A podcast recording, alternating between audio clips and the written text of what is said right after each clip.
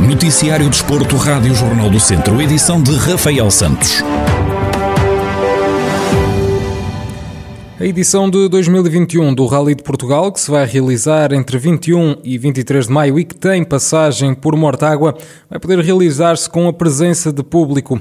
A confirmação foi feita pela organização da etapa portuguesa do Mundial de Rallys.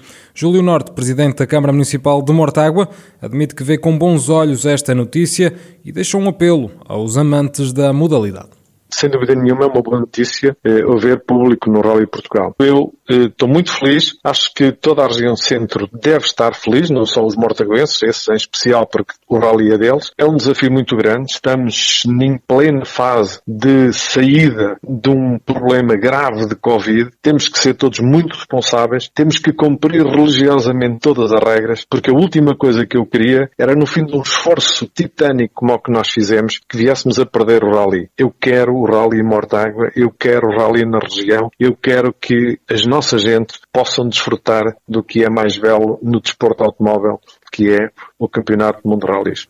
Mortágua volta a ser ponto de passagem do Rally de Portugal 20 anos depois.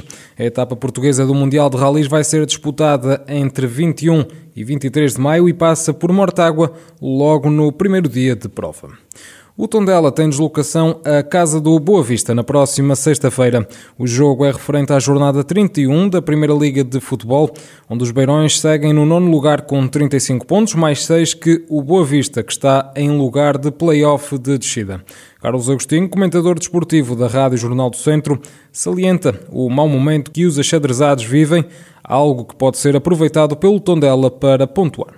O Boa Vista é uma equipa que em casa também tem, tem sido uma equipa algo instável, não tem feito um campeonato claramente longe do, do, do objetivo do, do, inicial da época. É uma equipa que sofre golos, muitos golos, que, que, raramente acaba com 11 jogadores, vários jogos que ficam reduzidos a 10. Pronto, e também isso leva com que o Tondela possa acreditar que é um campo, eh, porque o Boa Vista também tem, está, está num momento muito complicado, com, com ansiedades elevadas, e, e, e o Tondela penso que, que tem a ganhar eh, perante essa situação. E se mantiver aquilo que tem feito nas últimas jornadas fora, tem todas as condições para conquistar pontos e conquistando pontos e de preferência 3, eu penso que, que seria um passo muito importante eh, em relação à manutenção.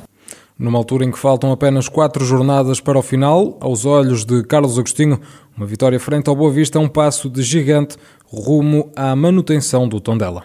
Penso que, que, se o Tondela conseguir uma vitória, eh, não podemos estar aqui a garantir que, que, a manutenção está assegurada, mas é um passo de gigante. Não perdendo, também acaba por manter em relação ao Boa Vista eh, a mesma distância. Pronto, mas agora são duas jornadas, depois recebe o Bessado, logo também outra, outro, outro adversário muito complicado e, e o, o, grande problema é que está ao, ao aproximar do final do campeonato, com equipas que lutam pelos mesmos objetivos, em que cada ponto é disputado cada milímetro e, e, a tarefa não vai ser fácil, nós sabemos desde o primeiro momento que não, que não, que não iria ser fácil. Mas penso que, que o Tondela tem demonstrado qualidade, mesmo neste último jogo, perdendo, mostrou muita qualidade. O duelo entre Tondela e Boa Vista encerra a jornada 31 da Primeira Liga de Futebol e está agendado para as 9 e um quarto da noite da próxima sexta-feira. Na primeira jornada da fase de campeão da Divisão de Honra da Associação de Futebol de Viseu, o Sátão vai receber o Oliveira de Frades. Na divisão ao encontro, o treinador da equipa satense, Ricardo Figueiredo, admite que é bom estar de volta, mas diz não esperar outra coisa a não ser dificuldades.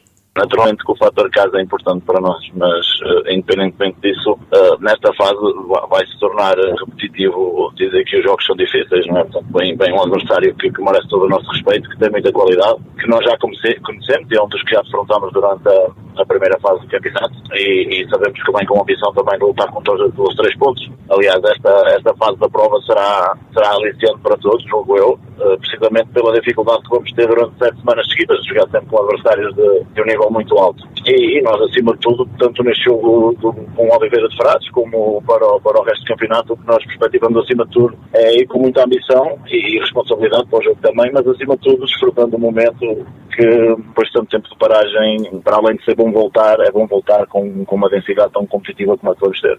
Marcos Bastidas, treinador do Oliveira de Frades, deixa elogios à equipa do Sato, mas admite que partem com os três pontos em mente um adversário que, que todos os anos faz uh, bons campeonatos, uh, é bem orientada, é, com bons princípios de, de, jogo, também com, com alguns atletas já com bastante experiência e, e qualidade. E sim, um campo que por natureza é, é complicado.